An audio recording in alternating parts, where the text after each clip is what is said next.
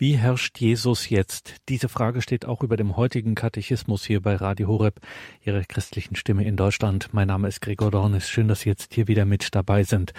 Wir sind in der Woche des Übergangs vom alten zum neuen Kirchenjahr, vom Christkönigssonntag zum ersten Adventssonntag und das ist eine Zeit, in der die Kirche ganz besonders auf die großen himmlischen Fragen schaut, die es im Glauben zu stellen gibt. Und da steht auch diese eine Frage immer wieder im Raum, wie herrscht Jesus Christus jetzt? Haben wir bereits in einem ersten Teil am Montag schon etwas gehört, aber es gibt da noch einiges zu besprechen und liebe Hörerinnen und Hörer, Sie müssen den ersten Teil nicht gehört haben, um diese Sendung hier heute zu verstehen. Vor einigen Jahren war der damals noch residierende Hauptamt ehrenamtliche, wenn man es so formulieren will, Domkapitular Andreas Fuchs aus Chur in der Schweiz bei uns zu Gast und hat darüber gesprochen, Antworten auf diese Frage, wie herrscht Jesus denn jetzt? Mittlerweile ist Andreas Fuchs wieder in der Pfarrseelsorge tätig als Pfarrer in Kolbrunn im Bistum Chur in der Schweiz. Wie herrscht Jesus jetzt, der in den Himmel aufgefahrene, der in seiner Kirche gegenwärtige Jesus? Dazu nun mehr, dazu nun mehr vom emeritierten Churadomherrn Andreas Fuchs.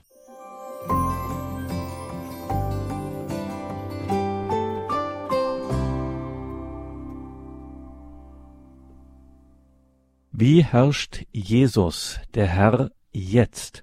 In einem ersten Teil haben wir schon mal ganz grundsätzlich auf diese Frage geschaut, wie herrscht Jesus, der Herr, jetzt? Also nach der Himmelfahrt ist Jesus nicht einfach aus der Welt und hat uns unserem Schicksal überlassen, sondern weiterhin gilt erst recht, er, der zu Rechten des Vaters sitzt, herrscht über diese Welt und das tut er ganz besonders durch seine besondere, einzigartige und nicht zu überbietende Präsenz in seinem mystischen Leib, wie das in der Theologie heißt, also der Kirche und da zuvorderst in den Sakramenten der Kirche.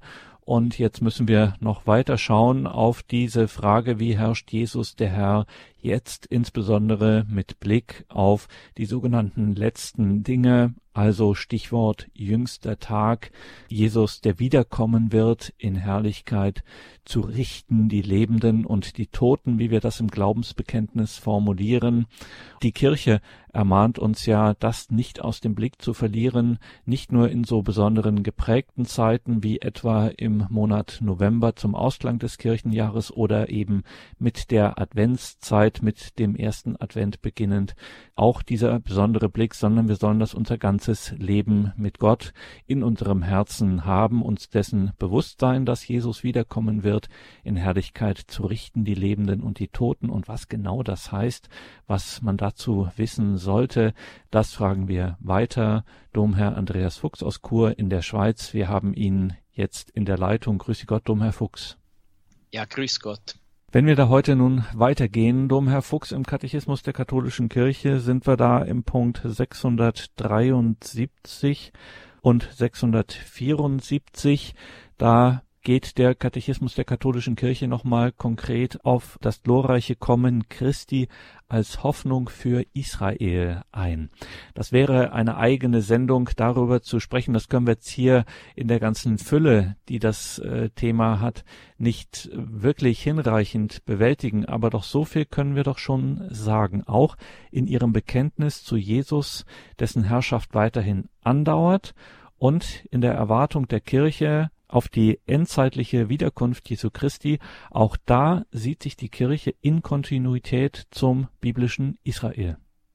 Ja, das biblische Israel hat ja auf den Messias äh, gewartet, auf seine erste Ankunft. Wir warten auf äh, seine Wiederkunft. Äh, auf sein Wiederkommen. Wir bekennen es zum Beispiel im Glaubensbekenntnis, von dort wieder kommen, zu richten die Lebenden und die Toten.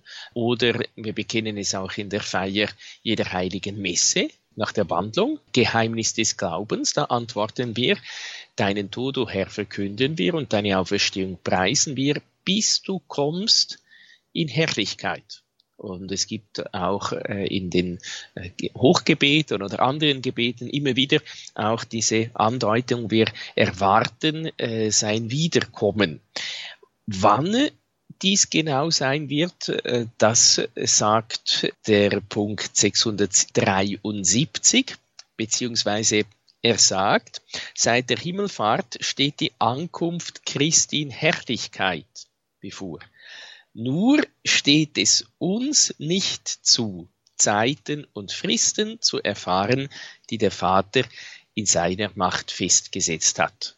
Ich glaube, das ist immer wieder äh, wichtig, sich das in Erinnerung zu rufen, sich dessen bewusst zu sein. Uns steht es nicht zu, Zeiten und Fristen zu erfahren, die der Vater in seiner Macht festgesetzt hat. Uns steht es zu, uns beständig auf das Kommen Christi vorzubereiten. Uns steht es zu, beständig zu wachen und zu beten, um jederzeit bereit zu sein, wenn Christus uns einerseits ganz persönlich ruft am Ende unseres Lebens und dann auch, äh, wenn Christus uns als Gemeinschaft äh, ruft am Ende der Zeiten, wenn er dann in Herrlichkeit äh, wiederkommt, um endgültig sein Reich aufzurichten, um endgültig die Getreuen von den leider nicht äh, Getreuen äh, zu trennen um eben so mit Christus äh, diesen neuen Himmel, diese neue Erde äh, mit zu feiern.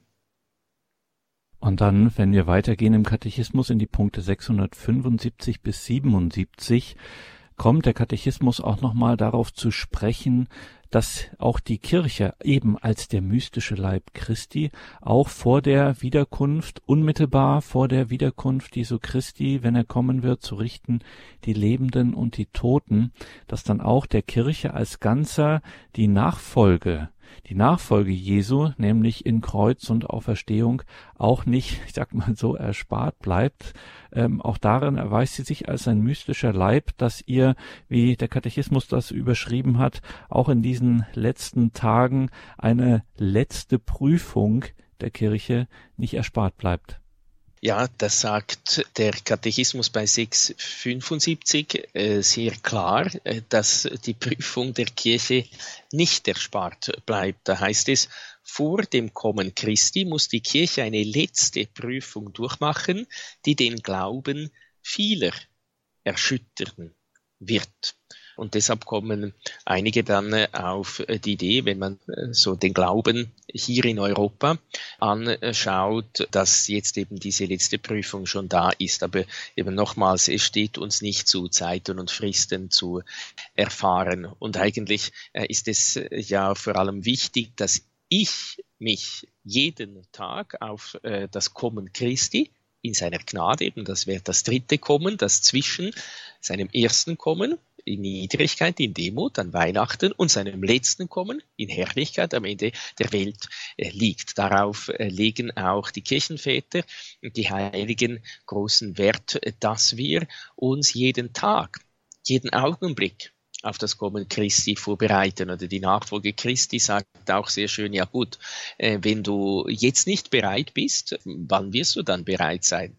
Und sagt auch sehr schön, es wäre besser, sich vor dem Tod zu fürchten, äh, die Sünde zu meiden.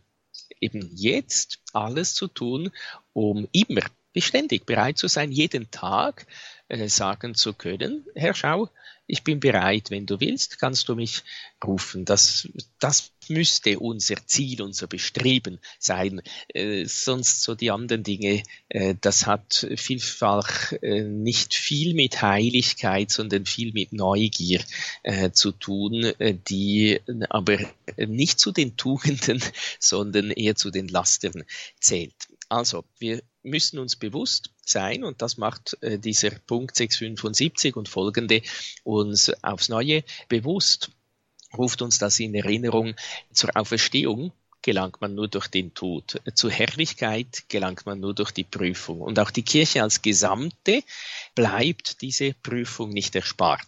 Und dann kommen da einige Dinge, ein falscher Messianismus. Äh, das heißt, eben es gab immer wieder mal äh, Leute, die in der, äh, im Laufe der Kirchengeschichte behaupteten, dass das Reich Gottes in seiner Fülle schon gekommen ist, dass es äh, das Paradies auf Erden schon jetzt äh, gibt. Aber dagegen hat sich die Kirche immer gewandt, dass dem eben nicht äh, so ist. Also es, geht nicht anders, als dass wir durch das Kreuz zur Auferstehung gelangen.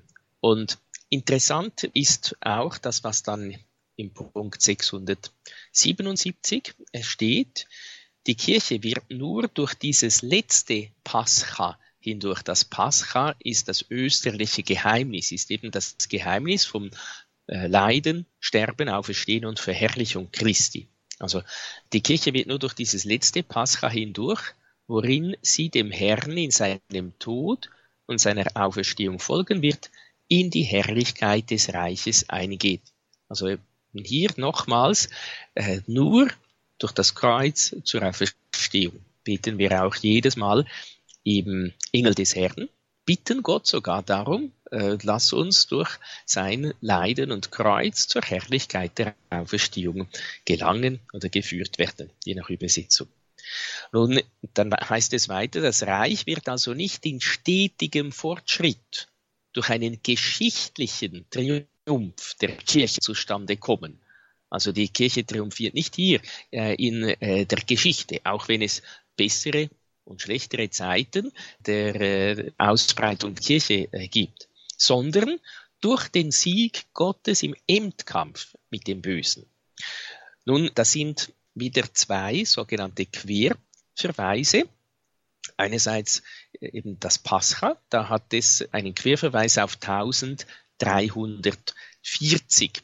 Und das ist insofern sehr interessant, weil das äh, nämlich im Zusammenhang mit der Eucharistie ist äh, mit der Einsetzung der Eucharistie und dem Geheimnis der Eucharistie. 1340 heißt es, indem Jesus das letzte Abendmahl mit seinen Aposteln im Lauf des Pascha-Mahles feierte, gab er dem jüdischen Pascha seinen endgültigen Sinn der Hinübergang Jesu zu seinem Vater in Tod und Auferstehung, das neue Pascha, wurde im Abendmahl vorweggenommen.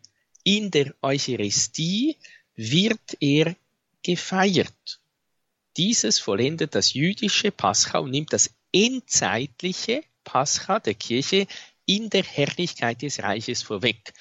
Was heißt das mit anderen Worten? Das heißt, in der Eucharistie sind all diese Wirklichkeiten geheimnisvoll durch das Sakrament gegenwärtig.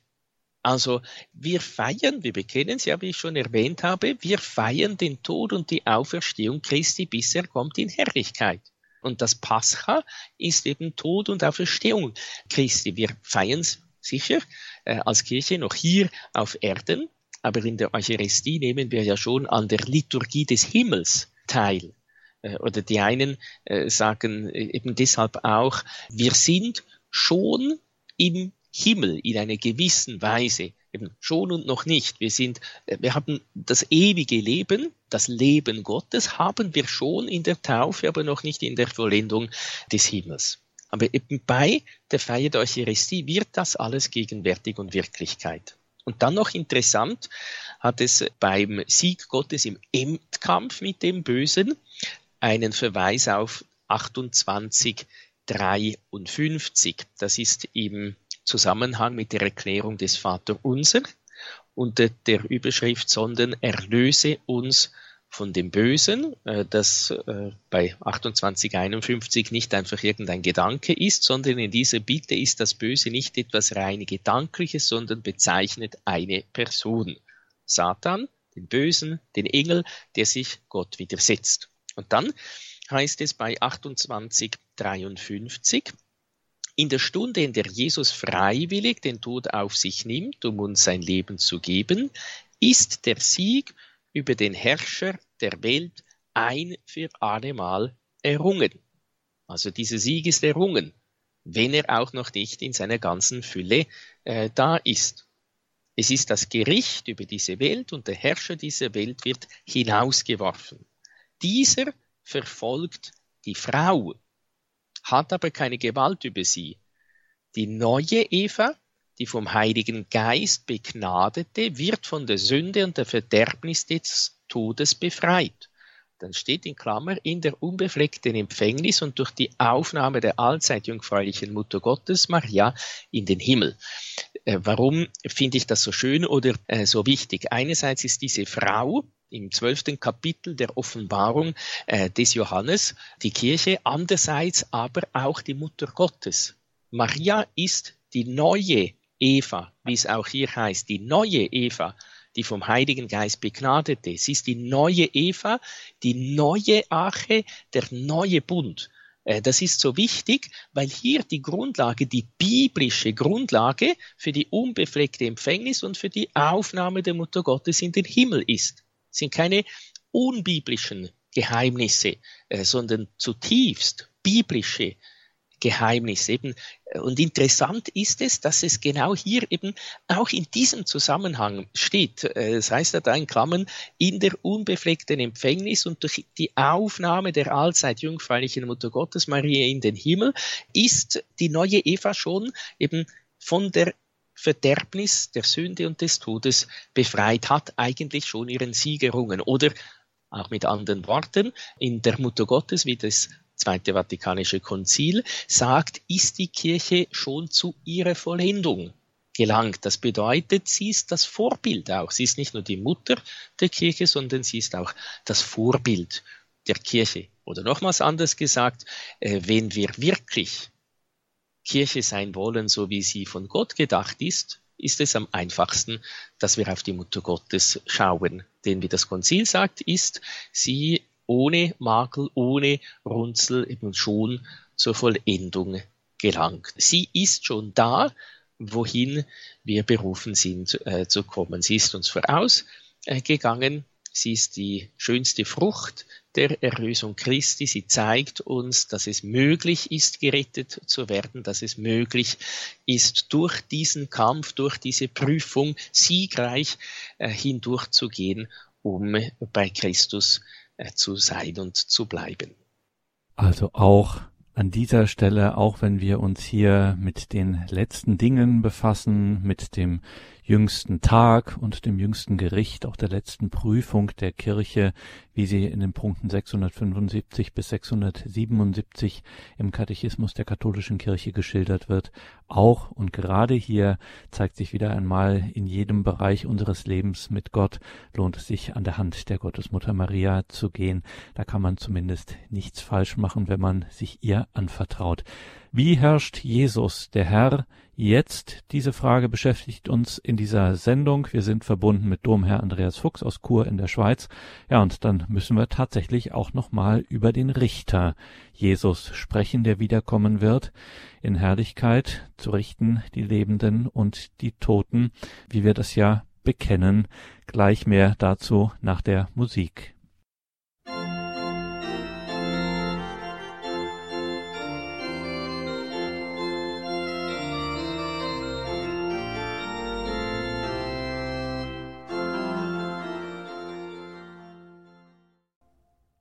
Wie herrscht Jesus, der Herr, jetzt? Das fragen wir in dieser Sendung. Domherr Andreas Fuchs aus Chur in der Schweiz. Und das machen wir natürlich mit einem Blick in den Katechismus der katholischen Kirche, der da ab dem Punkt 668 dieses Thema behandelt, eben die Herrschaft Jesu jetzt sitzend zur Rechten des Vaters. Er hat einen mystischen Leib in dieser irdischen Welt, durch den er herrscht, insbesondere durch die Sakramente der Kirche.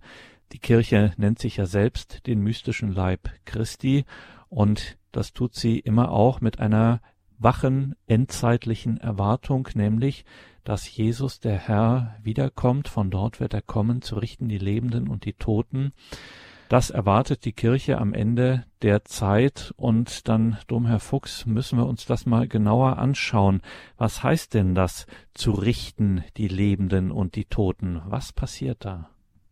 Ja, das ist so ein Punkt, äh, den man äh, oftmals lieber außen vor lässt und äh, ja, äh, der einem nicht so passt, weil Richten, Richter, das ist schon klar, äh, dass es äh, da ums Gericht geht und auch um Lohn und Strafe den Lohn, den nehmen wir gern, die Strafe eben lieber nicht so. Und deshalb äh, scheinen wir vielleicht auch äh, lieber nicht vor dem Gericht Gottes. Äh, aber es ist eine Wirklichkeit, äh, die Jesus uns äh, gelehrt hat, die uns die Kirche wieder in Erinnerung ruft.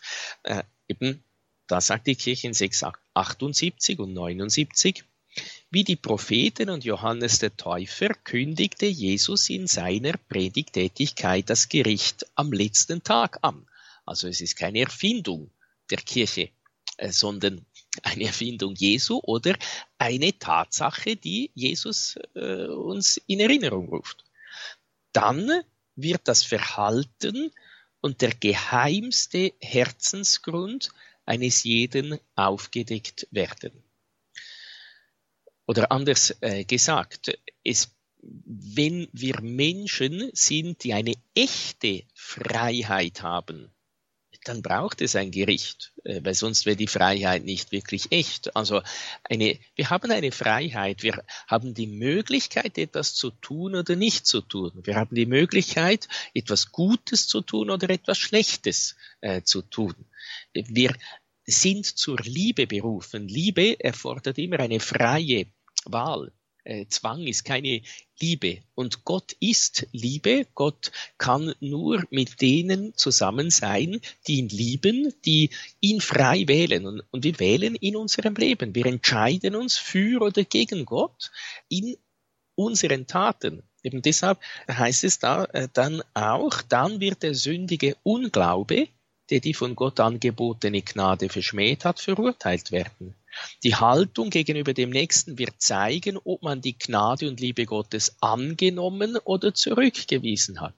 Jesus wird sagen, was ihr für einen meiner geringsten Brüder getan habt, das habt ihr mir getan.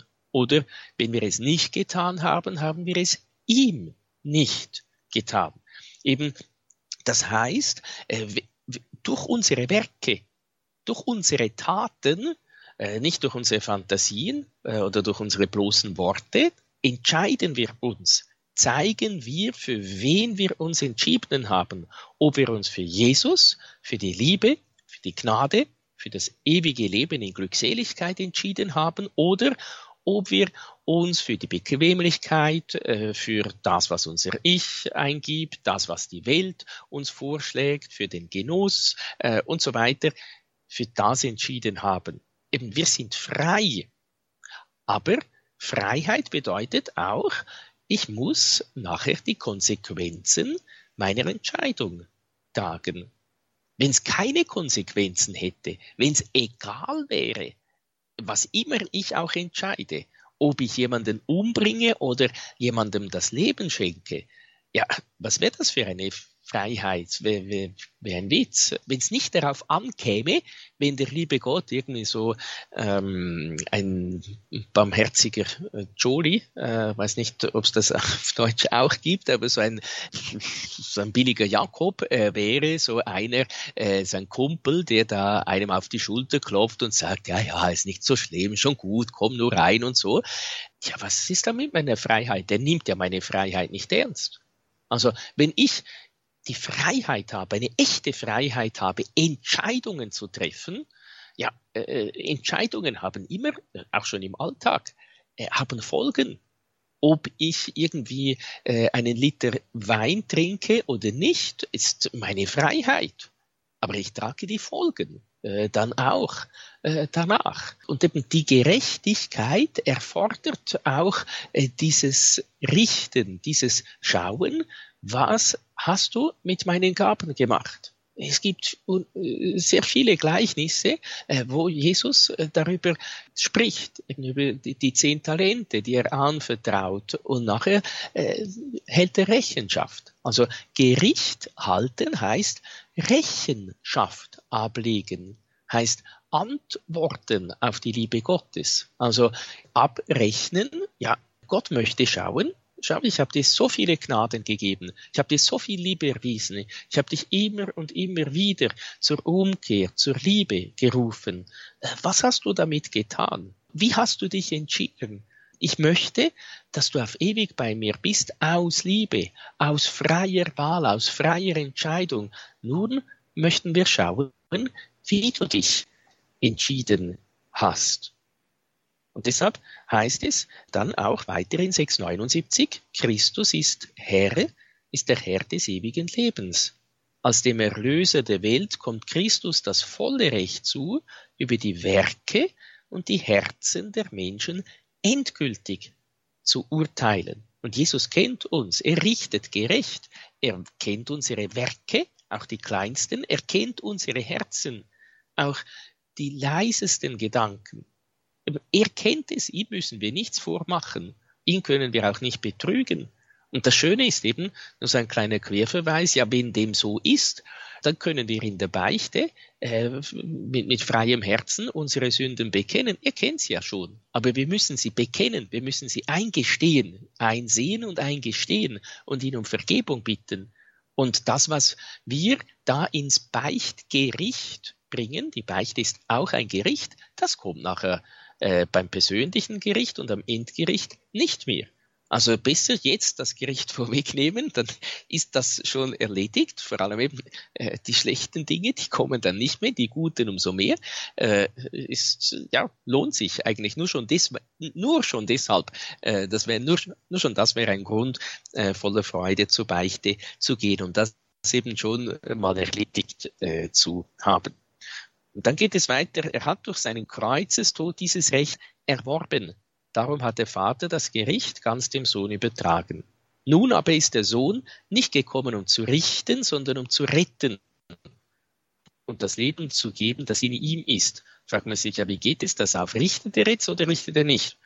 Der Katechismus sagt weiter, wer in diesem Leben die Gnade zurückweist, richtet sich schon jetzt selbst. Jeder erhält Lohn oder erleidet Verlust, je nach seinen Werken. Er kann sich selbst, sich selbst, sogar für die Ewigkeit verurteilen, wenn er vom Geist der Liebe nichts wissen will. Also der Mensch eben verurteilt, richtet sich selber, indem er die Gnade, die Liebe, die unzähligen Einladungen Gottes, äh, die er uns jeden Augenblick schickt, immer und immer und immer wieder zurückweist. Jesus sagt es auch, er hat schon seinen Richter, eben das Wort, äh, das äh, Jesus uns gesagt hat, wenn man es nicht annimmt, äh, wenn man nicht an ihn glaubt, wenn man nicht diesen Glauben in den Werken, in den Taten zeigt, dann richtet man sich selbst, weil man dann zeigt durch seine Taten, durch sein Leben, dass man von dem, was Jesus sagt, was Jesus will, eigentlich nicht viel hält, sondern eben nur das, was einem selber beliebt und gefällt.